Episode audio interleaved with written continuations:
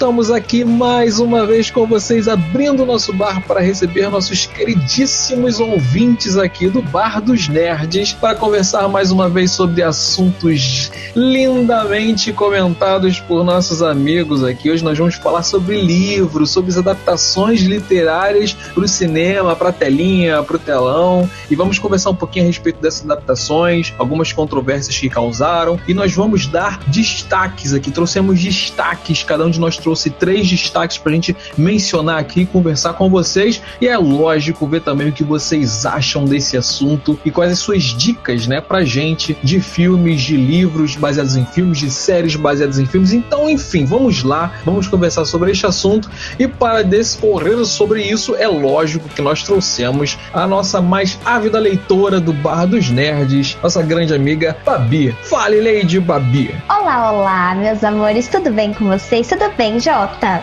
Tudo bem, Babi, tudo bem, tudo ótimo. Melhor agora que estamos aqui juntos nesse lindo bar para falar sobre esse assunto que nós curtimos tanto, que é livros, filmes e séries, né?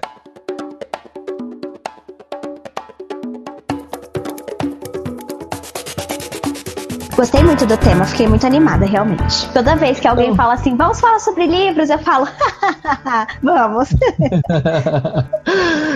Por onde você quer começar?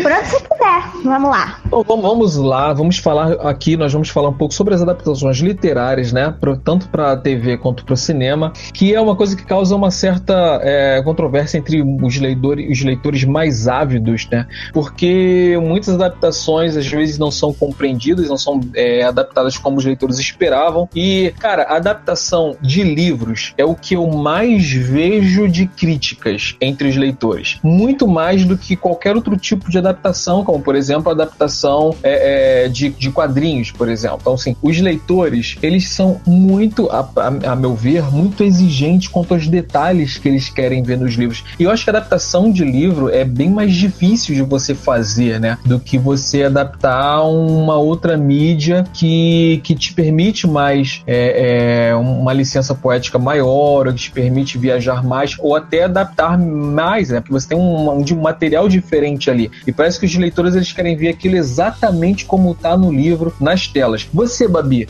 você se decepciona, se decepciona muito quando você vê os seus filmes, os livros mais queridos ali na, na telona ou na telinha? Não, eu não me decepciono tanto. É porque eu acho que eu tenho muito essa coisa da visão de pensar que não vai ser tudo aquilo. Você estava comentando aí sobre uh, os leitores dos livros serem mais exigentes do que os, os leitores de HQ quando a, a, acontece essa adaptação. Eu tenho uma teoria aí de que isso acontece porque os leitores de HQ, ele tem o desenho ainda da HQ. Ele tem aquela coisa que ele não só imagina o que tá acontecendo, ele também tem, ele também tem a imagem aí para ele poder é, acompanhar essa história. Os leitores de livros, eles não têm, então tudo tá acontecendo dentro da cabeça deles. Então a expectativa desses leitores é extremamente maior. Eles querem que as coisas aconteçam, uh, desculpa, aconteçam exatamente como eles imaginaram e da forma que, que foi é, colocada nesse livro. E eles esquecem que a adaptação é adaptação. Sempre vai faltar uma coisa, sempre é, é uma mídia diferente, é uma história contada em uma mídia diferente. Então, automaticamente, algumas coisas que estão ali no livro não vão funcionar numa tela, ou quando ela é, é passada para tela, ela não funciona da mesma forma que funcionou no livro, porque isso está acontecendo na sua imaginação, na sua cabeça, sabe? Mas eu, particularmente, não me decepciono tanto, porque eu vou bem aberta com essa coisa de tipo, não vai ser o que aconteceu na minha mente, não vai ser o que aconteceu na minha cabeça. Eu sei que eles vão adaptar, eles vão ter que fazer essa história funcionar para uma outra mídia. Tu sabe que você representa uma pequena porcentagem dos leitores, né? a maioria dos leitores, né, Babi? Porque a maioria que eu vejo reclama muito quando vê um filme ali que é uma adaptação, né, de um livro que ele gosta muito. Aliás, você tocou num ponto, Babi, que, que é muito interessante essa sua, é, é, essa, essa sua teoria teoria e tem o outro lado de, dessa teoria também, porque assim como o leitor ele, ele cria na mente dele todo um visual, um aspecto, é, é, o, a caracterização do, dos personagens, assim como ele cria, o, o, a, o cineasta que está fazendo adaptação, ele também cria na cabeça dele de acordo com o que ele está lendo. Então aquilo ali é uma visão muito particular dele sobre o que ele vai colocar na tela. Diferente de uma HQ, por exemplo, como você comentou, que você tem ali a referência dos personagens. Então é mais fácil o cineasta ele pega aquele personagem e ele vai fazer um uniforme igual, vai fazer as cores iguais, ele vai fazer é, é, o semblante, vai fazer o, o, cenário, ele vai, ele tem um, guia maior ali, né? E o cineasta, quando ele pega um livro, ele já tem que adaptar ali de acordo com a percepção dele, não é isso? É isso. E assim, claro que a gente não tá dizendo aqui que nossas HQs são, são adaptadas fielmente do jeito que são, claro que não. Como já bati nessa tecla, eu vou bater assim o resto desse programa todo falando isso, que é uma mídia, é uma história de uma mídia sendo adaptada para outra mídia, então automaticamente ele vai ali colocar também a visão de mundo dele, por exemplo, um uniforme que sexualiza muito uma mulher, ele vai trazer aquela referência daquele uniforme, claro, mas é com, com outro aspecto, uma novidade, claro, a gente não tá dizendo que nossas HQs são extremamente fielmente adaptadas, não é isso, mas é que eles têm uma referência muito maior, realmente como você falou. E outra coisa que acontece com os livros é que os livros são extremamente subjetivos. E eu acho que eles são mais subjetivos ainda do que as próprias HQs que têm referência muito maior ali. Ele te dá um material, um conteúdo mais, muito mais completo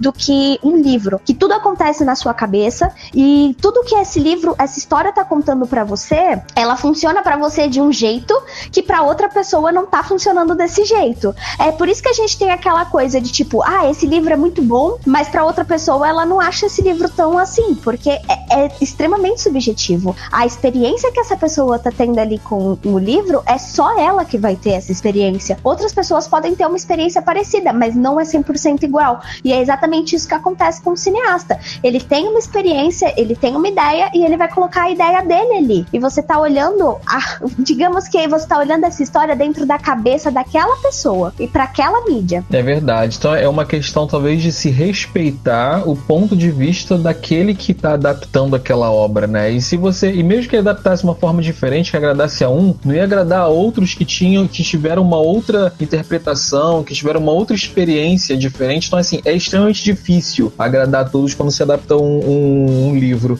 É, vamos aproveitar aqui para dar as boas-vindas oficiais dos nossos amigos que, que estão aqui nos acompanhando, estão sempre aqui conosco e um, uma é, saudação especial para aqueles nossos amigos de sempre. Vou começar por ela, que está aqui religiosamente todo o programa. Assim, é, é, muito grata a presença dela, que é a nossa amiga Jéssica. Seja muito bem-vinda, Jéssica. O nome dela é Jéssica.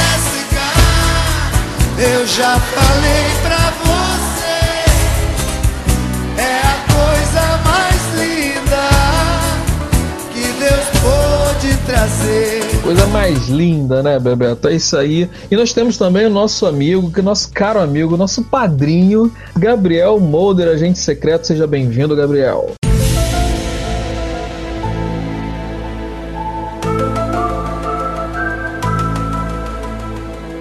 Riquíssimo, cara. Eu queria saber de onde o Gabriel tira tantas palmas, mas nós agradecemos muito. Continue nos dando palmas aqui.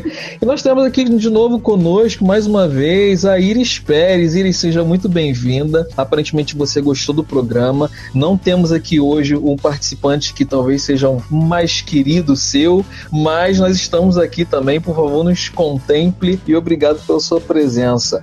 É, e o nosso o meu amigo aqui, amigo meu do Geladeira, de, de longa data, do André Paz. Cara, muito bom ter você por aqui. Seja bem-vindo também. E o André Paz ele comentou que a, ma a maioria são adaptações, né? E disse que tudo envolve orçamento, que é uma outra questão também, né? Porque existem alguns livros que eles precisariam de um orçamento muito maior para ser adaptado exatamente como é descrita, porque o escritor ele, às vezes ele viaja muito na maionese. E aí o cara tem que adequar o livro ao orçamento. Você acha que isso também é uma questão que influencia quando você vai fazer fazer uma adaptação para não ficar exatamente fiel, que tem, tem que adaptar o orçamento também, ô Babi? Muito, Jota. E aí a gente tem duas. A gente tem aí dois exemplos de filmes que foram adaptados para o cinema que dá para fazer uma boa comparação quanto a isso. O primeiro é Percy Jackson. Percy Jackson é uma série, assim, muito rica e é uma série realmente onde o Rick,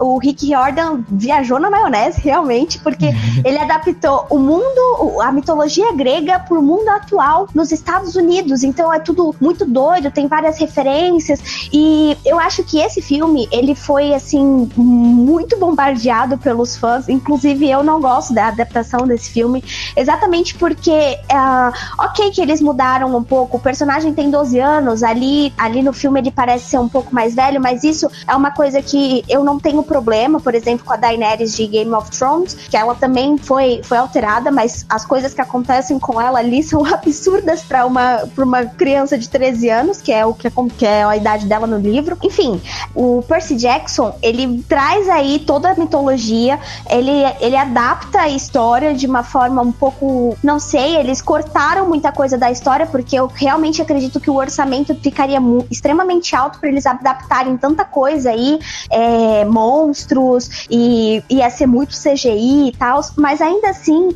a adaptação de Percy Jackson, ela ficou com um orçamento alto, não deu, não entregou tudo que, que devia ter entregado pro fã, e o fã não gostou, e aí tá aí, eles, tem, eles tentaram um novo filme, o segundo filme, também não teve tanta aceitação, e aí eles acabaram cancelando a série aí pro cinema. Mas do outro lado da moeda, a gente tem Crepúsculo. Que Crepúsculo, o primeiro filme, foi quase que uma produção independente. E é. se você reparar, a, a qualidade de, de, por exemplo, do CGI, na hora que o Edward vai lá brilhar no sol, parece que é purpurina realmente no corpo dele e tal.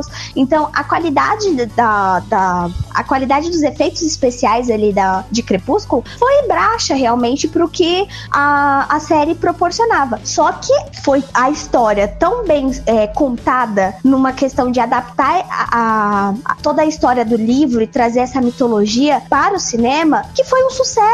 A bilheteria arrecadou loucamente e tá aí um dos maiores filmes aí da, de adaptações do, dos últimos tempos, né? É, uma adaptação também falando ainda sobre orçamento que teve um que me surpreendeu, assim, como ela, uh, porque assim, para mim seria muito difícil fazer uma adaptação como tá no livro. É lógico, teve lá uh, uh, as suas licenças, é claro, mas me surpreendeu pelo gasto, pelo custo que, que envolveu e fez um enorme sucesso foi Jogos Vorazes, que a gente teve, teve é, exigiu um orçamento bem grande para adaptar aquele, os jogos como eles são descritos e tal, até mesmo a questão da, da do, do visual dos personagens e tal, e ficou muito interessante, ficou muito legal e valeu o investimento, porque teve também um, um, um sucesso estrondoso que levantou também boas vendas no livro. Aliás, é isso que costuma também acontecer. Muita gente que não lia o livro, não leu o livro, não conhecia o livro, passa a comprar o livro, então você tem um, um levante na venda de livros quando a adaptação ela faz sucesso, né?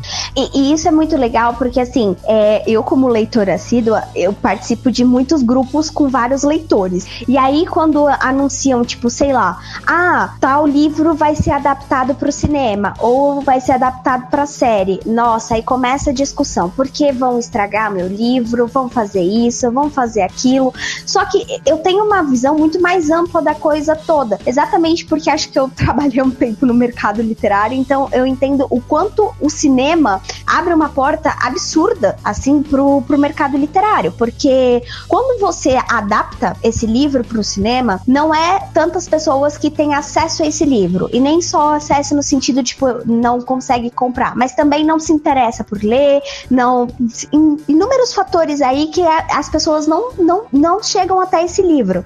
Então, quando ele adapta para o cinema, o público do cinema é muito maior do que o público literário. E quando essa história se espalha e ela acaba conquistando a fãs, ela acaba conquistando o, o, o espectador, ele também chama atenção pro livro, porque todo mundo sabe que o livro vai ter muito mais de, muitos mais detalhes, você já tem uma, uma imagem do daquele, daquele personagem, então você consegue imaginar melhor, você consegue criar a, o visual daquela história muito melhor do que só ler e só imaginar. Então é muito legal como o cinema também é uma porta de escape pro, pro, pro mercado literário, como ele ajuda a alavancar tudo isso. É, a gente vai comentar alguns casos aqui, mas é por alto, né, sem entrar no, no, no especificamente na, na, questão, no caso em questão, mas a, às vezes até quando é um livro que é, por exemplo, uma trilogia, ou um livro que é uma saga, e sai o filme baseado no primeiro, a galera começa a correr para comprar o segundo, para comprar o terceiro, então tem todo esse envolvimento na história, e inclusive alguns autores, né, quando, quando porque hoje em dia os autores fazem muito sucesso ainda vivos, diferente de algumas décadas,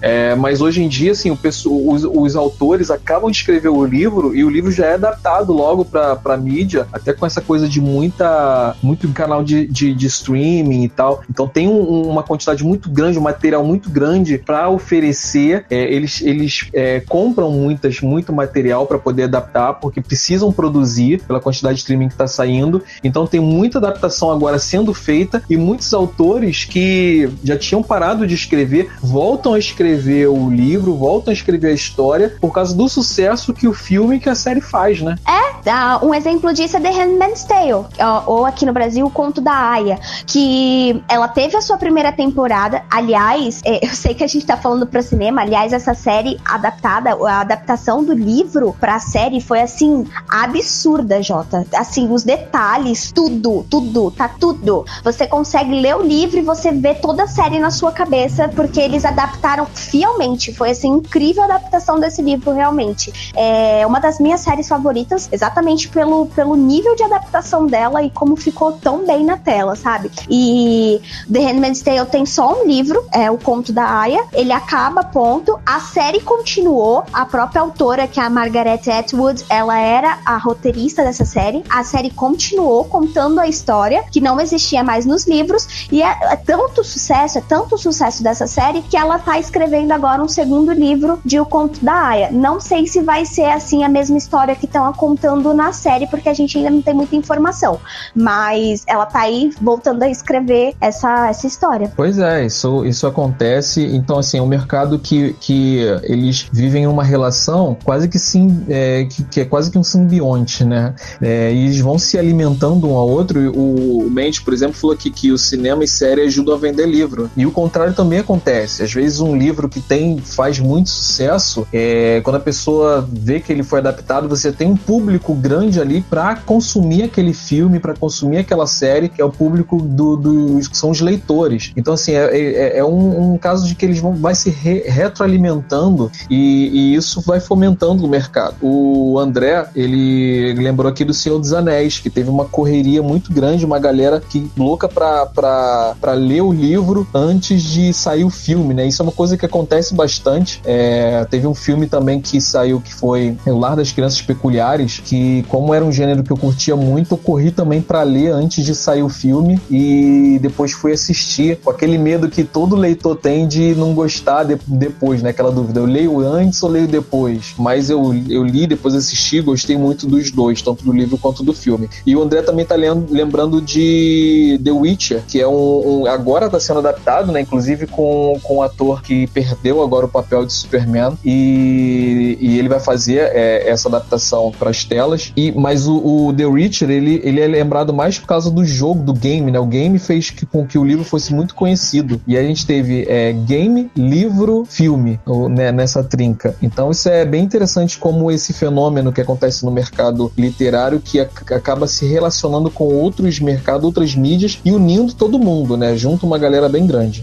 É, é muito engraçado. E essa coisa de, ah, lê o livro primeiro ou assiste, depois lê o livro, eu acho que vai também, é aquela coisa, né? Vai de cada um. Eu, particularmente, gosto muito mais de ler o livro e depois eu consumir a adaptação.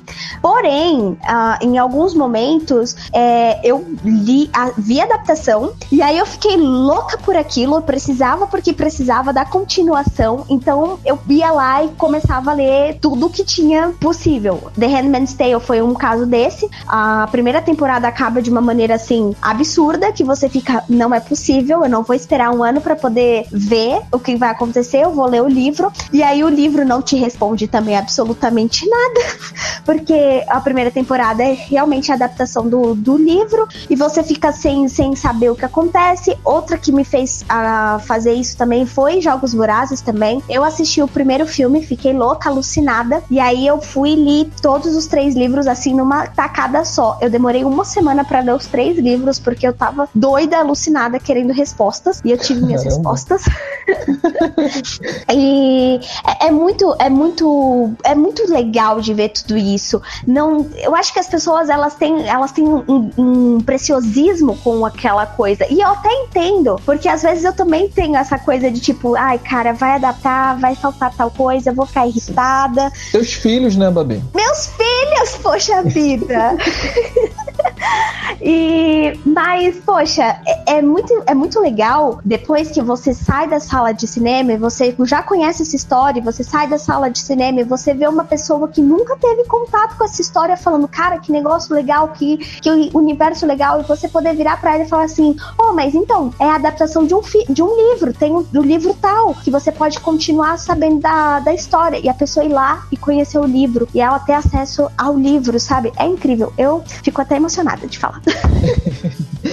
o nosso amigo Mendes, ele, ele, trouxe aqui pra, pra gente a escolha dele. Ele falou que alguns dos livros que ele leu e achou que foram brilhantemente adaptados são Sobre Meninos e Lobos. Eu não li o livro, mas o filme é incrível, né? É um clássico. Uhum. É, o Nome da Rosa, que é um outro clássico também. Eu assisti quando era criança. Os meus pais, eles viam é, bastante esse filme. E Entrevista com o Vampiro, também, que é um outro filme baseado em livro, né? Com o nosso Tom Cruise ainda novinho. É, Olha, eu fale, queria trazer uma curiosidade sobre isso. O Entrevista com o Vampiro, eu não li o livro, mas eu li um livro da mesma autora que, gente, ela escreve romance erótico de forma assim louca, sério. E ela que é, ela escreveu esse romance erótico, eu fiquei, gente, que, que coisa maluca. E depois eu descobri que ela é que fez o, o Entrevista com o Vampiro. E eu falei, oxe!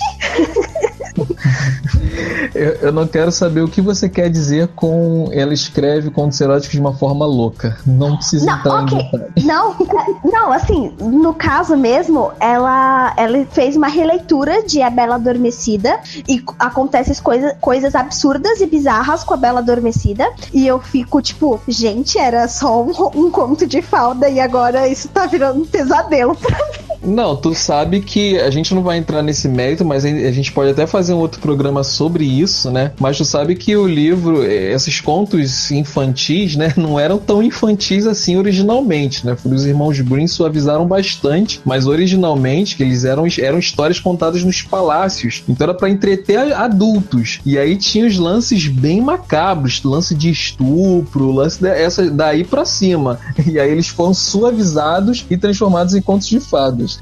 Poxa, é pois então, pois então a autora do a, a, autora do entrevista com o vampiro olhou para eles e falou assim: "Mas pera aí que eu vou contar a história verdadeira aqui ó, da Bela Adormecida rapidinho". Ela resgatou, exatamente. O Gabriel Moura ele falou aqui que existe um fenômeno que acontece muito, que é quando é, condenaram características de vários personagens. Não, ele, ele acho que ele quis dizer é condensaram. É. é. características de vários personagens em um só e criaram um personagem completamente completamente diferente. Tu já viu muita coisa é, acontecendo assim, ô, ô Babi? Já, já vi bastante coisa acontecendo. É, às vezes é um pouco chato, realmente, porque você espera ver aquele personagem e aquele personagem não aparece. E você fica, por quê? Mas uh, depois de você pensar, esse personagem, às vezes, pro, pra história, pro enredo da história, ele não tem tanta importância. Se outra pessoa fizer o que ele tá fazendo, ele pode. Ele pode seguir com a história normalmente, sabe? E aí é, eu acho que é muita questão de, de orçamento mesmo. Você vai pagar um outro ator para poder fazer um papel que, tipo, as ações daquele personagem podem ser feitas por outro e a história seguir normalmente. Então, é, eu tenho um certo receio, assim, de olhar e falar assim, ai, ah, faltou esse, mas ainda assim eu não tenho tanto problema quanto. Entendi. O André, ele comentou também um comentário interessante aqui. Ele falou que o problema é que a caracterização de cada personagem, é, você imagina uma coisa coisa, daí vem um ator que você rejeita de cara porque não corresponde à sua criação mental. Cara, isso, isso acontece muito comigo às vezes, mas eu, eu faço, eu particularmente, eu faço um trabalho para tentar encaixar o ator no papel. Às vezes eu acho que não, tem a ver, mas eu fico tentando en, encaixar o ator ali naquele papel, na, na, naquele, na descrição do personagem, e aí eu acabo às vezes aceitando aquilo. Mas às vezes você bate assim e, e é totalmente diferente do que você imaginou como personagem. Já aconteceu isso contigo, Babi?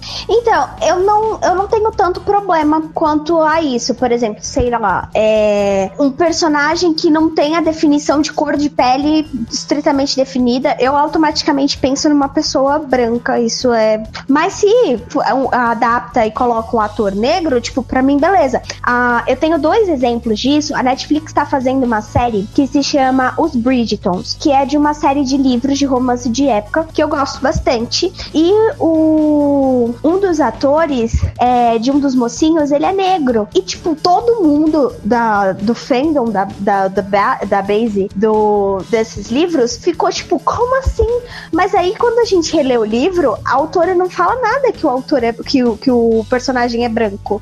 E, tipo, eles colocaram um ator negro. E para mim, beleza. Ou, por exemplo, a Hermione, que no cinema a gente via a Emma, a Emma Watson por 10 anos aí. E aí, quando chegou no teatro, eles falaram: não, beleza, a gente vai colocar uma atriz negra. E aí foi um reboliço sem fim. Quase que acabaram com a J.K. Rowling, porque, nossa, como assim a Hermione é negra? E... Mas eu, particularmente, não tenho tanto, tanto problema. É, esse lance de mudança de, de cor é, é bem complicado, principalmente quando você muda de, de um personagem lá, ou, ou, ou um, um, você tinha em mente que era negro e coloca um branco, aí dá problema, dá processo, e aí às vezes tem o quando acontece o contrário, não tanto, mas também tem aqueles que reclamam.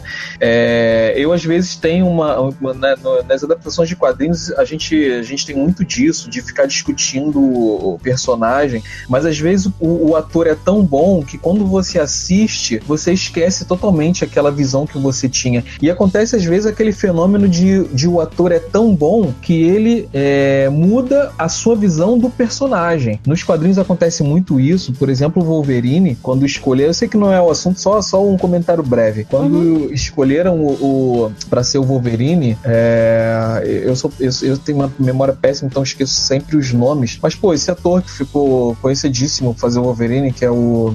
Lembra aí, Babi, o nome dele? Ai, meu Deus, eu tava pensando nele agora por causa do filme que eu vou falar. E como assim eu esqueci? O Hugh Jackman, pronto. Hugh Jackman, exatamente. E aí ele, assim, foi super criticado quando escolheram ele, porque ele não tinha nem nada do, do aspecto físico do Wolverine. Mas ele se interpretou tão bem que as pessoas se apaixonaram e aí ele passou a ser o Wolverine, tanto que nos quadrinhos passaram a desenhar, alguns, alguns desenhistas passaram a fazer o Wolverine igual ele no cinema. Então acontece esse fenômeno raro aí do, do, do ator mudar o personagem original de tão bem que ele se sai. Mas não, isso acontece. É, é, às vezes a gente tem esse, esse choque, mas vai muito também do, da, da interpretação, da entrega do ator. Mas enfim, estamos aqui batendo meia hora e é hora do nosso merchan. Porque vou lembrar aqui hoje, inclusive, né? Aliás, é, vou, vou, puxar um, um, assunto antes ainda, que o nosso amigo é, Renê, ele fez um, um podcast, né? Ele, ele, ele tá participando agora de um podcast que foi ao ar hoje, inclusive estreou hoje, né? E, e é o podcast com Dendê. Depois a galera procura lá no, no Facebook, porque ele é, é, teve a estreia no próprio Facebook e é bem interessante. Tem a, a imagem do estúdio, muito maneiro. Eu vi um pouquinho porque eu tive que correr aqui para me preparar para a live de hoje, para o podcast nosso podcast de hoje, mas super indico aí pra galera, é, podcast com Dendê. Dá uma procurada lá que vocês vão curtir. É uma proposta bem interessante, um investimento bem legal lá, pô, muito legal ver, tipo, estilo rádio mesmo, bem maneiro. E aí, lembrando, por causa disso, me fez lembrar que hoje é o Dia Internacional, né, da como celebração internacional, é o Dia do Podcast. E então, assim, a gente né,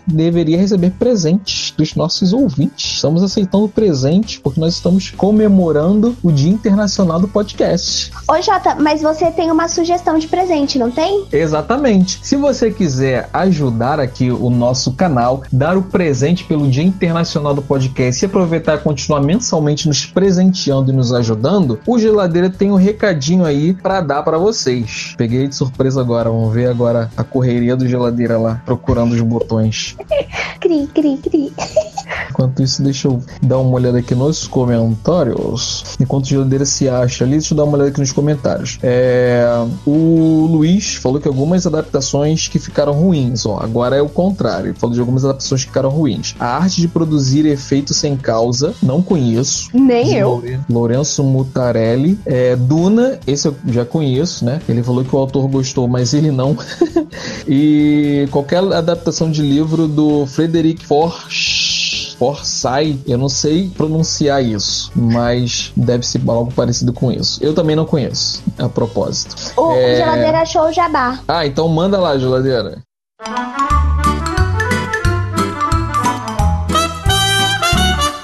Olha o jabá. Fala galera, eu sou o Jota do Bar dos Nerds. Você curte o Bar dos Nerds? Que tal se Olha o tornar nosso padrinho? Agora nós temos uma caixinha e a partir de um real, que nem dói no seu bolso, você ajuda a manter o bar aberto. Basta acessar padrim.com.br barra Bar dos Nerds, repetindo padrim com M de Maria.com.br barra Bar dos Nerds e você escolhe o valor e joga as moedinhas pro nosso barman. Se quiser mais algumas regalias, você pode fazer como o Gabriel Molder, que com 10 reais entrou pro grupo dos padrinhos VIPs com acesso ao nosso grupo secreto do Telegram, além de outras novidades, e lá é onde tudo acontece. Então, galera, acesse agora padrim.com.br barra Bar dos Nerds e seja um padrinho do bar você também. É isso aí, galera. Olha o jabá.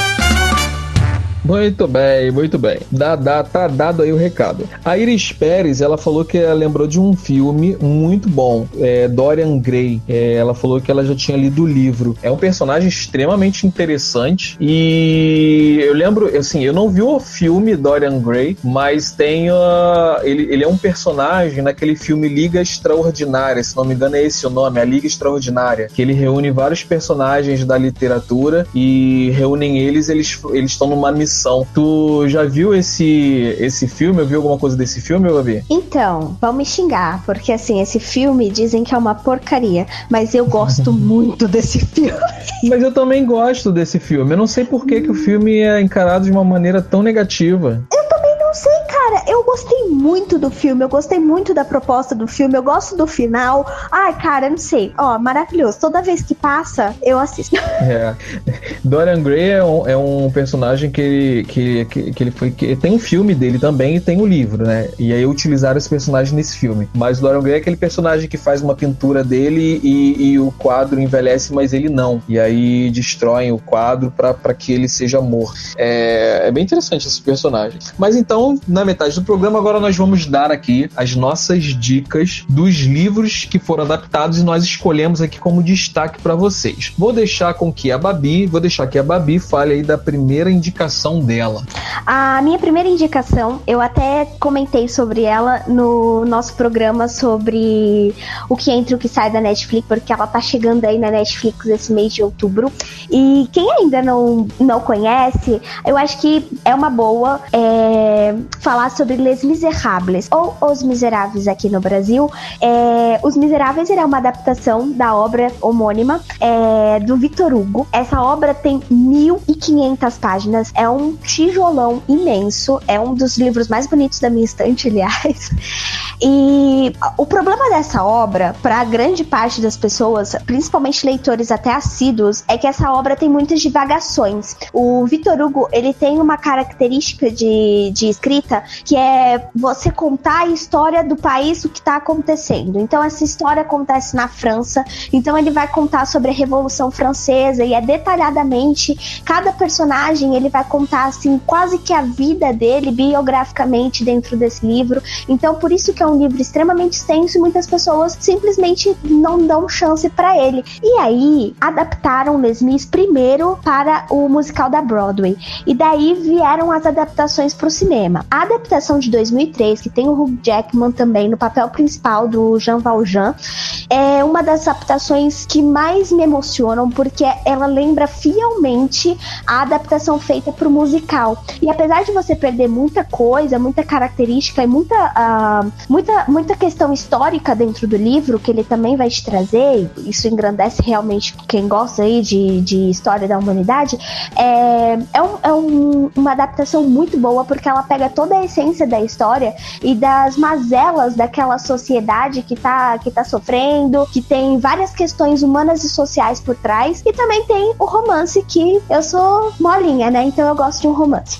É, é, Os Miseráveis é uma das é, poucas é, obras que, que, eu, que eu curto muito, que conseguem pegar um, um, uma história é, ampla de um, de um acontecimento num país e contar ao mesmo tempo aquela história e ao mesmo tempo contar é, a, a, a vida de personagens tocantes no meio daquele cenário. E você consegue acompanhar de dentro para fora o que está acontecendo e como aqueles personagens estão sendo atingidos por isso. E é, é tão tocante a história deles. É, aliás, é um dos meus filmes musical, é o meu filme favorito. Antes desse era O Fantasma da Ópera. Depois passou a ser esse quando eu assisti. Eu já assisti esse filme três vezes. É um filme bem longo, mas eu e minha esposa a gente gosta muito de assistir. E vale mencionar que é, esse filme rendeu o Oscar de melhor atriz coadjuvante para Anne Hathaway, numa cena simplesmente fantástica em que ela inter é, tá interpretando e cantando, e ela consegue passar tanta emoção enquanto ainda se preocupa em cantar, que foi super merecido aquele Oscar. Essa cena é tão incrível que eu volta e meia assisto essa cena no YouTube. É linda, linda demais essa cena. E eu gosto é, muito do filme. É uma das músicas mais bonitas também do, do musical, né? Eu sou uma fã louca de Les Mis. Tudo que eu posso consumir de Les Miserables eu, eu consumo. Tanto que teve aqui o, a, a montagem na, aqui em São Paulo e eu fui. Foi um, um investimento assim, caro, foi caro sim, mas eu parcelei e eu fui e eu assisti e eu chorei do começo ao fim, porque, cara, é uma história absurda. E aliás, pra falar em Fantasma da Ópera, tá em cartaz aqui também no mesmo teatro que adaptou Les Miserables, tá aqui o Fantasma da Ópera musical. Também vou parcelar em três vezes e vou ir. ah, mas vale, é muito lindo esse espetáculo. E falando, voltando a falar sobre os Miseráveis, é, o Hugh Jackman ele também concorreu, apesar de não ter ganhado como melhor ator. E também vale mencionar que eles tiveram a preocupação de todos os atores realmente cantaram nesse, nesse filme. Eles interpretaram, eles, eles cantaram mesmo. Então ali que a gente ouve é a voz dos próprios atores. Não é como em outras é, adaptações, outras séries, outros filmes, que você coloca ali um, um outro, um dublê para poder cantar. Não, eles cantaram é, realmente ali. O Hugh, Jackman, o Hugh Jackman ele realmente canta pra caramba, ele já deu umas palhinhas aí ao vivo. E aí foi muito interessante porque isso deu mais ainda profundidade, credibilidade ao filme. E só uma última menção: Les Miserables, Les Miserables virou também série de TV. É, no final do ano passado até o um, fevereiro, se eu não me engano, de, desse ano, é, foram seis episódios lançados pela BBC. Então, quem quiser conferir aí, depois dar uma olhada na série, eu vi o trailer, não assisti a série, mas eu gostei muito do trailer. A ambientação tá fantástica. Ah, Jota, só complementando essa coisa que você falou dos atores que eles cantaram, o mais, o, o mais legal também é que eles não cantaram em estúdio e depois Isso. colocaram a voz dele. Foi enquanto eles estavam encenando e gravando o filme, eles cantavam na hora. Então, por exemplo, naquela cena da Fantine, que a Anne Hathaway tá cantando e tem uma hora que ela meio que perde a voz, cara, é, é exatamente toda a emoção daquela cena, que é uma cena extremamente forte, e ela tá cantando loucamente, e aí ela perde a voz de tanta emoção, é muito bonito. Muito legal isso. É, o, Hugh Jackman, o Hugh Jackman, ele é realmente impressionante, cara, um ator completo. Eu lembro que só também fazendo uma menção rápida, teve um outro filme, aquele do circo que ele fez, eu, eu me esqueci agora o nome. Um, é o depois, logo depois que ele fez Wolverine, ele fez esse filme. É, Foi. o Rei do Show. O Rei do Show. E aí ele também canta em O Rei do Show. E eles fazem o primeiro trailer é, ao vivo da história. Eles lançaram,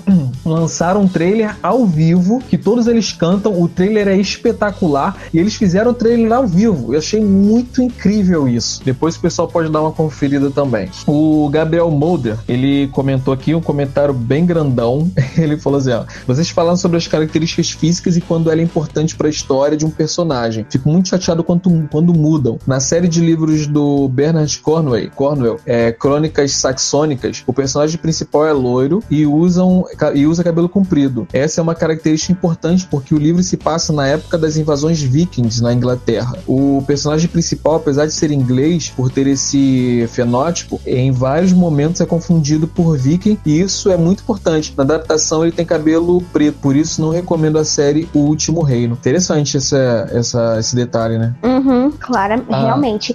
A Iris, ela tava falando que ela também concordou com o Gabriel, sim, no Último Reino aconteceu isso, também acho um detalhe importante que modificaram, e ela falou sobre o Morro dos Ventos Uivantes, também é um filme antigo muito bom, o livro dispensa comentários, muito forte, mexe com a gente. O Morro dos Ventos Uivantes é um dos meus livros clássicos favoritos, aliás, eu sou uma louca de clássicos, acho que deu para reparar aqui, né? Mas é, eu não vi o, a primeira adaptação, que é de 1938, se eu não me engano, e eu não vi essa adaptação. Eu vi uma recente, que foi feita em 2011, e eles parecem que iam dividir o, o filme em dois, porque ele acaba no momento que é meio que quando começa a segunda geração dos personagens que essa história tá acompanhando. E aí ele acaba, e eles não fizeram a segunda, o segundo filme. Mas assim, a primeira parte da adaptação tá muito boa, realmente, eu recomendo. Eu só fico meio triste porque as pessoas não sabem o final da história, quem só vê esse filme. Legal. É, eu vou então falar agora da minha, da minha indicação de adaptação literária e eu vou começar pelo top 3, que é Desventuras em Série. Desventuras em Série, né, é, o pessoal deve conhecer aí talvez pela, pela, pela, pela série da Netflix que foi lançada. Antes tinha saído um filme com Jim Carrey no papel, que eu gostei muito, muito do filme, foi por causa do filme que eu fui procurar o livro, Desventuras em Série. E aí depois eu assisti a série. Eu acho que foi bem adaptado. E o que eu gosto mais das adaptações, tanto do filme quanto da série, é usar o, o Snicket, né? Que é o personagem que, que, é o, que faz a narrativa, daquela maneira original dele, aquele jeito é, sarcástico. E eu gostei muito, muito do, da, da série, do, do, do ator que usaram. A voz dele é incrível, é exatamente a voz que eu tinha na cabeça quando eu li a, a narração. E aí ele faz todo aquele jeitão, a, a, a quebra da quarta parede. Isso tudo me encanta nesse, nesse livro e nas adaptações. A série, depois da, da, da, segunda temporada, eu acho que ela já deu uma caída muito grande. A terceira temporada, então, não consegui nem terminar, né? Mas a primeira temporada acho muito legal, principalmente o filme. E o livro é muito, muito bom. Os personagens são carismáticos e, e é bem legal, assim. O, o, os vilões são bem caricatos, mas eu acho que é muito interessante, principalmente para o público mais teen, público jovem. Eu acho que é um livro que, que é bem encantador. Não sei se você também curte, Babi, essa adaptação. Então, eu gosto muito do filme. A adaptação do da Netflix, eu confesso que eu assisti só até, tipo, metade da primeira temporada e aí eu não fui pra frente. Não sei porquê. Não era uma adaptação que, que tava ruim, que eu tava me sentindo incomodada, não. Eu só parei e não fui. Mas é, foi também pela série da Netflix, nem tanto pelo filme, que eu fiquei é, tentada a ler os livros. E eu tenho, assim, eu não tenho problemas com e-book, eu leio tranquilamente, mas tem certos livros que parece que você precisa daquele livro físico para você poder ir com a história. Por exemplo, o Os Miseráveis, eu precisei comprar o livro para poder fluir com essa história. E eu acho que Desventuras em Série são 12 livros aí, eu acho que é, é eu também preciso desses físicos para eu poder para eu poder começar a ler. Mas é, é, um livro que me desperta muita, muita curiosidade. Ele tá aí na minha listinha. E tem um box muito lindo, aliás, que eu quero muito comprar esse box. Ele só tá caro, mas eu tô assim, ó, só de olho nele, porque na hora que ele baixar o preço, vai ser o primeiro que eu vou comprar.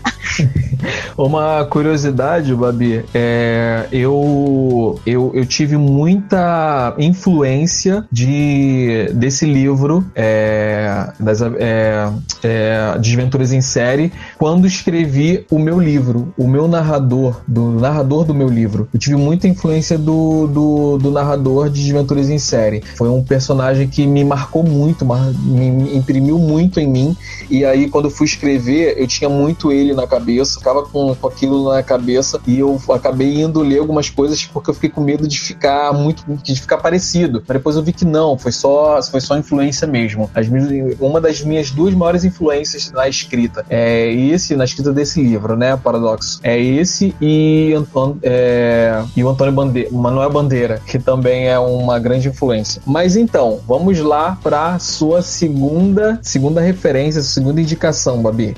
Minha segunda indicação, acho que a maioria das pessoas já assistiram, mas quem não assistiu tá perdendo assistir. É uma fantasia bem gostosinha, bem legal.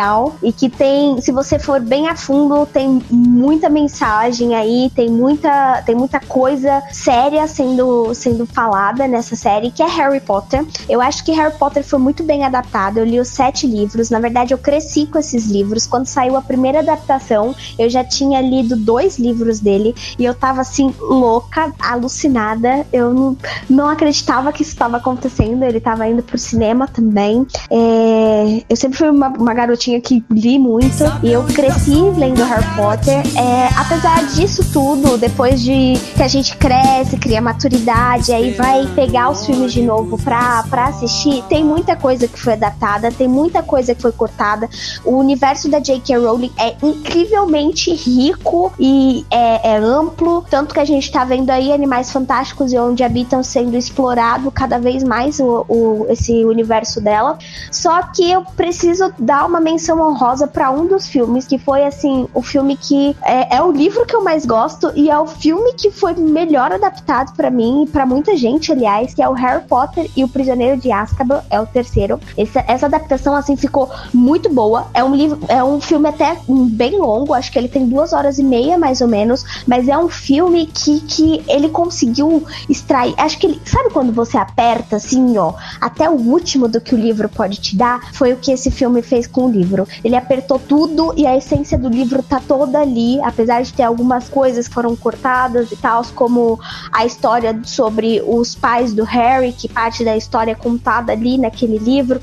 Então, mas no filme foi assim, absurdamente bem adaptado. É, é, é um dos, dos longas mais bem adaptados que tem da série toda. E, enfim, é, é o meu xodó, né?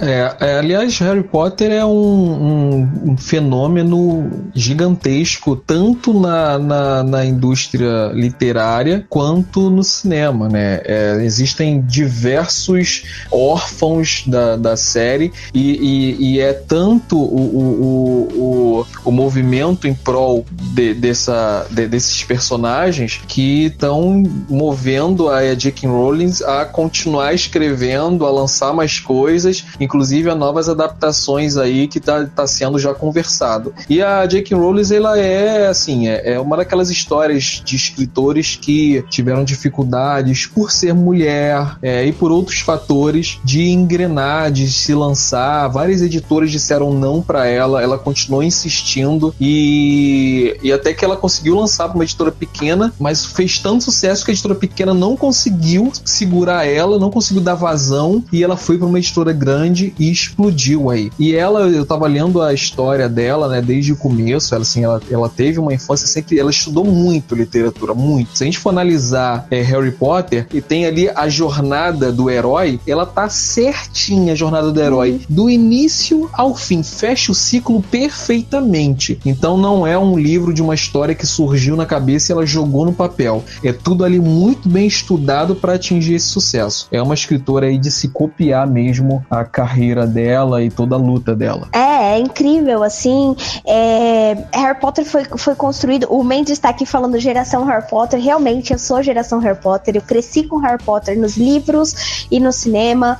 É... Mas é impressionante como ele mudou a cara de. Ele mudou a cara de, de filmes que tiveram. Por exemplo, Harry Potter foi o primeiro filme a dividir em dois o final. E aí a gente teve uma explosão de séries adaptadas para o cinema, onde o último livro era dividida em dois filmes. Então, Harry Potter também mudou muito a cara do cinema, o jeito de fazer cinema, e mudou muito também a cara dos leitores. Muito leitor começou com Harry Potter. Eu fui uma delas, apesar de ter também toda a minha bagagem de literatura nacional, como a gente já conversou. É, ainda assim, ele mudou, ele trouxe engajamento para muita gente ler, para muita gente conhecer mundos assim, e é incrível o que, ela, o que ela fez. Eu só espero que ela esteja bem feliz no que ela tá fazendo e que ela cuide bem desse universo, que ela não sucumba aí a, a essa pressão de ah, crie mais, crie mais, crie mais. Que ela crie é. o suficiente que ela acha que ela tem que criar. Tu viu que rolou uma treta aí dela com os autores, né? Ela até é, ensaiou sair do, do, das redes sociais, começou a dar umas crises, uns problemas, inclusive é, essa questão que você levantou, né? Da, da, da mudança de, de, de, cor de pele e tal. Teve umas outras intrigas aí que deixou ela bem triste. Foi, foi mesmo. Então, a minha segunda indicação é uma indicação nacional, a nossa única indicação nacional aqui, que a Babi também queria indicar. eu falei, pô, Babi, peraí, cara, deixa eu indicar essa aqui porque eu gosto gosto muito, muito, muito. Na verdade, dos clássicos é o meu preferido. Eu li hum. duas vezes o livro quando eu era assim bem mais novo, depois eu li um pouco mais velho. E o mais legal é isso, que você tem uma visão diferente quando você lê um pouco mais velho esse livro, é que é aquela velha, aquela velha questão levantada que eu acho que é incrível, é de uma genialidade é, é impressionante, que é, é Capitu traiu Bentinho do, do livro Dom Casmurro Murro, adaptado para a série nacional Capitu. Essa, é, esse livro, para mim, ele, ele, ele tem assim, um lugar muito guardado no meu coração, porque tem muita gente que critica a forma de escrita do, do, do Machado de Assis, mas eu curto essa escrita mais é, é, detalhada, mais é, talvez mais fantasiosa. Eu curto essa escrita, eu gosto dessa escrita com palavras mais difíceis e tal. E a série, eu, o que eu achei mais impressionante na série na minha opinião, é a série, é a melhor série nacional que a gente tem, é, é Catu. Eu acho que ela é tão impressionante essa série porque ela adaptou o livro de uma forma extremamente fantasiosa. Então você tem ali é, muitos, muitos cenários, muitos, muitas é, visões que você fala assim, é a visão de uma criança aquilo. Né? Ele está re, ele tá revisitando a sua infância, que é o que acontece no livro. Ele está ele tá contando a infância dele e é do ponto de vista dele. Então você tem o, o livro quando ele fala da, dos personagens, quando ele fala da, da família, você tem ali uma coisa muito folclórica, uma coisa muito fantasiosa que realmente remete à visão de uma criança em vários aspectos. E eu achei isso muito legal. A série ela teve muito cuidado, a fotografia da série é incrível e eu super indico essa, essa série e esse livro para o pessoal que tem um pouco mais de paciência para ler livros do, do Machado de Assis. Ah, eu, assim, autor nacional. Já falei que eu amo clássicos. E autor nacional clássico, o meu favorito sempre foi Machado de Assis. Eu comecei a. Ah, eu vou ser a, a, a estranha, né? Eu comecei a ler Machado de Assis com 11 anos de idade. E o meu primeira, a primeira contato com Machado de Assis foi o conto A Cartomante. Uhum. E eu amo esse conto de paixão. Esse conto, assim, é fenomenal. E ele tem uma aura muito Dom Casmurro também nesse conto. Porque uhum. ele vai contando ali é, de um cara, de uma menina que ela, que ela tá traindo ou não tá traindo o marido, ela tá traindo o marido, e aí ela fica preocupada. E o, o, o, o amante dela é amigo do marido. E aí o marido manda uma carta para esse amigo falando: Olha, me encontra na minha casa tal hora. E ele sai da casa dele assim, ó, confabulando o que tá acontecendo. Nossa, ele descobriu, vai dar uma treta e não sei o quê. E ele encontra uma cartomante e essa cartomante fala com ele e diz: Não, tá suave, pode ir lá encontrar o seu amigo. Ele não tá sabendo de nada, não, tá tranquilo, tá beleza. E aí eu não vou contar para vocês o final, porque assim, ó, Machado de Assis é maravilhoso. E aí eu fiquei louca louca. Eu falei, preciso ler mais coisas. E quando eu entrei no meu primeiro ano do ensino médio, lá com meus 14 anos, eu tive o meu primeiro contato com Dom Casmurro. Que eu tinha um amigo que era doido por Dom Casmurro. E ele falou, cara, lê. E foi a primeira vez que eu li Dom Casmurro e eu surtei. E aí, no segundo ano da, do ensino médio, eu precisei fazer um trabalho que era fazer uma dissertação se a Capitu traiu ou não e usar trechos do livro para poder justificar a minha história. Eu sei que nesse ano que eu precisei fazer esse trabalho, eu li esse livro mais três vezes e eu não parava de ler esse livro. E esse livro é relido quase todos os anos por mim, porque é maravilhoso o trabalho que ele faz. Quando saiu essa série, foi linda, a fotografia é maravilhosa, a, atuação das, das atrizes que fazem a Capitu, eu tô com os nomes delas aqui, é, é maravilhosa. A Capitu criança é a Letícia Persiles, que é assim, fenomenal a forma que, que ela, ela dá toda essa aura da Capitu, que era uma menina toda despojada pra época. E quem faz a Capitu na segunda fase é a Maria Fernanda Cândido, que também, assim, absurdamente fantástica. Quando ela aparece, toda mostrando a mulher empoderada que ela era naquela época. Ai, gente, é o meu nacional favorito. Eu não sei nem o que falar mais. Mas então eu vou te fazer a pergunta, porque todo mundo agora quer saber. É, Capitu traiu ou não traiu o Bentinho? Não, a Capitu não traiu o Bentinho. Sério, cara? E, e, esse é o legal desse livro, porque, cara, o livro foi escrito há 100 anos atrás e a é. gente ainda tá discutindo se a Capitu é, traiu É a pergunta do século. E é incrível. E porque e assim, quem fala que não traiu, tem várias coisas e vários indícios que realmente ela não traiu. E quem fala que ela traiu, tem vários outros indícios que mostram que ela traiu. Machado de Assis foi fenomenal. Ele foi incrível, ele de uma maestria absurda, realmente. É, mas para mim, Capitu traiu Bentinho. mas, mas vamos lá, Babi, sua terceira indicação. A minha terceira indicação, ela tem vários filmes, mas o filme principal que eu vou falar aqui é As Crônicas de Nárnia, O Leão, a Feiticeira e o Guarda-Roupa. Por quê? Sim. Porque eu acho que essa foi a melhor adaptação dos três filmes que eles fizeram. Uh, exatamente porque ele conta a primeira história aí dos, dos quatro irmãos chegando a Nárnia. E realmente a história deles acaba ali em Peregrino da Alvorada, entre aspas. Depois tem mais algumas histórias para frente, tem a Cadeira de Prata. São sete livros, para quem não sabe. Esses livros, eles eram eles eram bem fininhos, bem pequenininhos, e eles viraram uma coletânea. Tem um, eu tenho o volume único deles, que vira e mexe tá em promoção, gente. É super baratinho, tipo 15 reais você compra esse livro. É um livro muito bonito e que tem os sete, os sete contos aí e que são crônicas, na verdade, né? Tem as sete crônicas aí e a primeira, ela é muito bem adaptada. A história que ela conta, ela tá toda ali na tela do da tela do cinema. E eu gosto muito de, de como ela cria toda a aura do mundo de Nárnia, de como ela cria toda essa mitologia, dessa coisa de tipo, tem o um mundo real, mas aí eles entram por um portal para poder ir pro mundo mágico e a gente não sabe da onde surgiu esse guarda-roupa, o porquê que esse guarda-roupa é assim, o que faz ele ser, ser especial e levar essas crianças para um, uma outra realidade. E foi o livro que realmente despertou a minha curiosidade, porque eu queria saber como é que esse mundo foi criado, por que, que o guarda-roupa levava eles para lá. Será que todo guarda-roupa, só aquele guarda-roupa, ele era um guarda-roupa mesmo ou ele era mágico? O que, que acontecia? Ele só fechava um portal. E é muito engraçado, porque a, eu vi o filme, fiquei doida, descobri que tinha o livro, e aí foi que eu li os livros todos. Não todos os livros são bons, mas é, é, uma, é uma mitologia muito boa. Também é um, um filme que fez muito sucesso, que levou muita gente a ler os livros,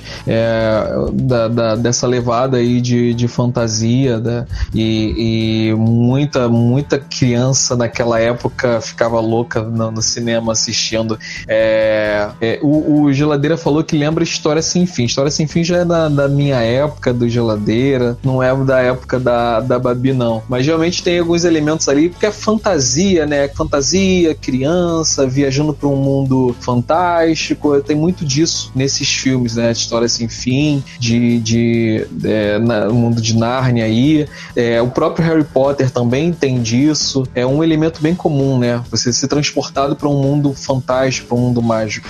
É, então, mas que só a diferença entre Harry Potter e Narnia é que Narnia é um mundo extremamente paralelo, né? O Harry Potter, ele ainda conversa com o mundo não bruxo, vamos dizer assim, com o mundo trouxa. Ainda tem a questão dele estar tá ali no mundo não trouxa e ele vê que as coisas acontecem, mas os trouxas não percebem. Tanto que a plataforma 9 3 quartos está dentro da, da plataforma de trem mesmo dos trouxas. E, e Narnia é um mundo paralelo, totalmente paralelo, né? E é bem bonito porque ele é uma, é uma analogia a muita coisa. O, o autor de Nárnia, ele era muito amigo do Tolkien e ele era um católico veemente e tem muitas, tem muitas características cristãs e, e analogias cristãs dentro desse livro e é muito legal ver como ele criou todo mundo fantástico em cima da própria crença dele. É incrível como ele, ele desenhou tudo isso. Ah, interessante. Ah, queremos agradecer a Bianca Souza que está seguindo a gente. Muito obrigado por nos seguir, muito obrigado por acessar o nosso bar, se tornar uma cliente nossa. Seja muito bem-vinda. Esperamos que você goste do nosso conteúdo e vamos aproveitar para lembrar, lembrar a galera aqui nós estamos aqui toda segunda e quarta a partir das 22 horas, sempre com tema pop, com tema net, com tema geek, trazendo mais informações para vocês aí, nossas reflexões e discussões a respeito nesse bar maravilhoso enquanto a gente vai tomando umas e fetiscando um pouquinho desses assuntos. E se você perdeu algum programa, a gente já está aqui já há mais de 60 programas. Se você perdeu algum deles, acesse o nosso site da bardosnerds.com. Lá você vai ver a aba podcasts e vai ter acesso ao nosso grande acervo de, de, de outros programas que a gente já fez aqui com temas interessantes. Só você escolher e ouvir e viajar com a gente aí nesses assuntos. Então vou para minha terceira e última indicação dessa noite, que é na verdade uma série ampla que abre um universo muito amplo a partir dos livros, que é Sherlock Holmes. Aí é do, do da série de livros e contos que a gente tem, que tiveram aí, teve aí uma, uma série de, de adaptações de séries, de filmes e sempre essa adaptação que eu acho muito legal. Aliás, uma, uma questão muito interessante sobre a adaptação de Sherlock Holmes é que é, é, por isso eu acho que não tem tão, tanta crítica assim, tem algumas, mas não tem tantas críticas quanto livros em geral, porque eles adaptam o personagem, mas não necessariamente os livros ou contos específicos. Na série é um pouco diferente, porque na série eles adaptam realmente as histórias, mas é uma adaptação bem livre, tanto que é, a série ela é adaptada para o nosso mundo é, atual, né? Para a época atual, diferente do livro. Então é realmente uma adaptação bem livre. Isso, tô, isso são duas séries que eu, que eu me lembro agora, né? Eu tô falando da série mais famosa, que é a série que o personagem, ele é Sherlock Holmes, ele é interpretado. Eu vou falar o nome dele, aí daqui a pouco o Mendes vai colocar lá no grupo que eu tô falando o nome errado. Mas eu não tô nem aí, porque não é uma língua que eu domine. Mas é o, o ator o Benedict Cumberbatch. Eu acho que é mais ou menos assim. Não importa. Mas é o ator, nosso queridíssimo é, Doutor Estranho, né? E que ele fez. Aliás, é, é a série mais é, querida, mais amada do Sherlock Holmes. O pessoal gosta muito. Infelizmente, a gente tem aí um grande recesso nessa série. Não sei se vai voltar ou não, porque o ator começou a fazer os filmes aí da Marvel. Não sei quem ganhou mais. Se foi ele fazendo o filme da Marvel ou ele fazendo essa série. Não sei que eu gostava mais. Mas eu gostava muito dessa série. Você chegou a assistir essa série, Babi, algum episódio? Eu vi alguns episódios esporádicos, mas você tava falando que ela é engraçado que eles adaptam o personagem e não as histórias. É porque eu penso eu, né? Não justificando, mas na minha cabeça, Sherlock Holmes não teve um final. Tipo, sei lá, o Sherlock não morreu, sabe? É, ele só foi tendo histórias e mais histórias e mais histórias. É. Então, é absurdamente amplo o, o universo dele, né? Então, eles podem criar em cima. Tanto que já tinha. Me fez lembrar também. Você falou isso. Nossa, veio na minha cabeça uma coisa bem legal. É que alguns anos atrás é, eu ganhei de presente um livro que se chama Sherlock Holmes Jovem. Que parece que venderam, ou não sei se é já é de domínio público o, o já é Sherlock é domínio Holmes. Público. Já é ah, domínio público. então tá.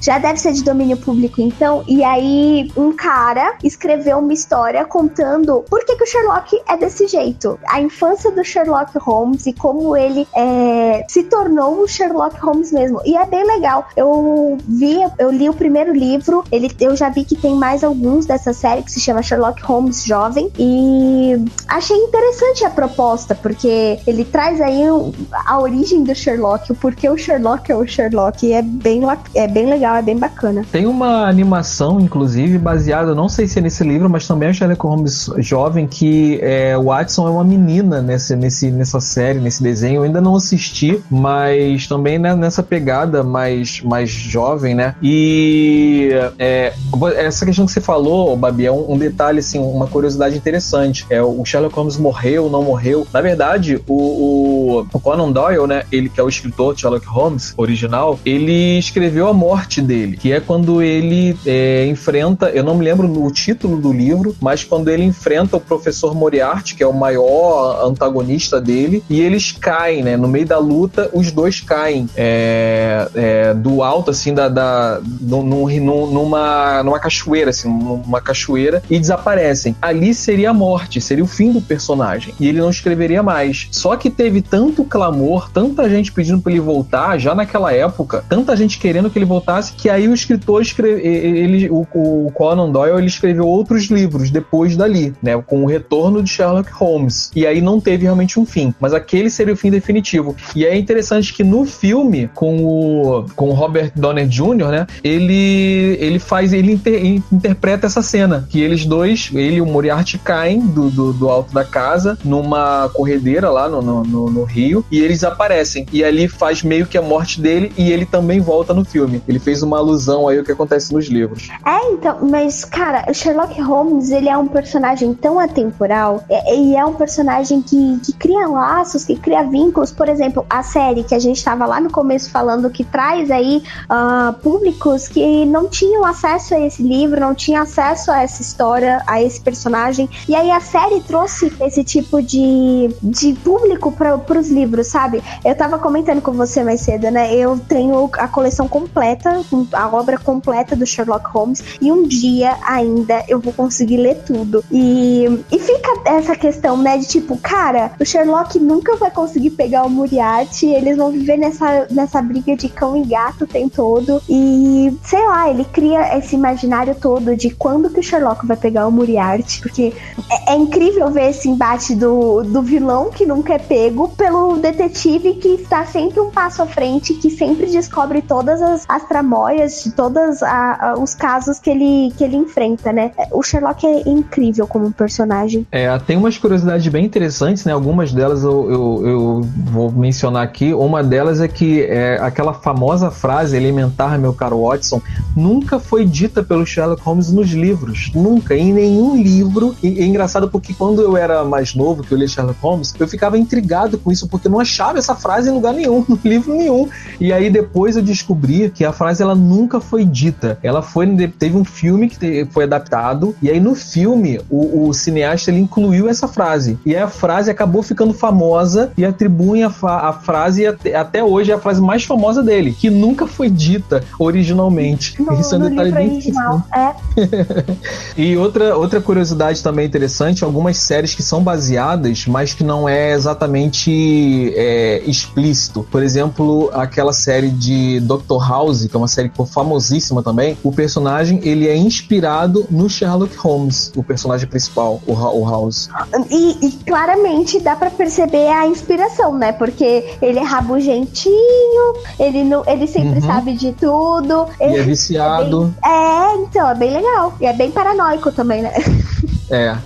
E tem uma outra série também que eu não indico para ninguém, que é uma, série, uma série de investigação, com que é uma é bem atual, que é ele e aquela atriz é, oriental. Agora não me lembro agora o nome da série, mas que, que ele que é uma série também contemporânea e tem eles dois. É, que na verdade ele é o Sherlock Holmes e ela é a Watson. Eu não ah, lembro. O geladeira tá aqui falando é Elementar. Isso, Elementar. Isso, exatamente. Essa série que eu acho péssima essa série série, é uma adaptação de Sherlock Holmes contemporânea, mas para mim é a melhor adaptação de Sherlock Holmes é a série é, Sherlock é com o, com o ator aí do, do Doutor Estranho. Para mim é a melhor adaptação de Sherlock Holmes de longe. Só quero avisar que eu vou assistir Elementário agora só para poder falar mal junto com o Jota.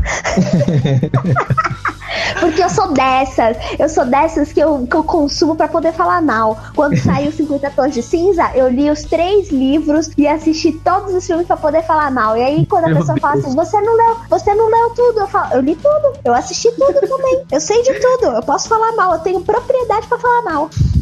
E Babi, mais alguma menção?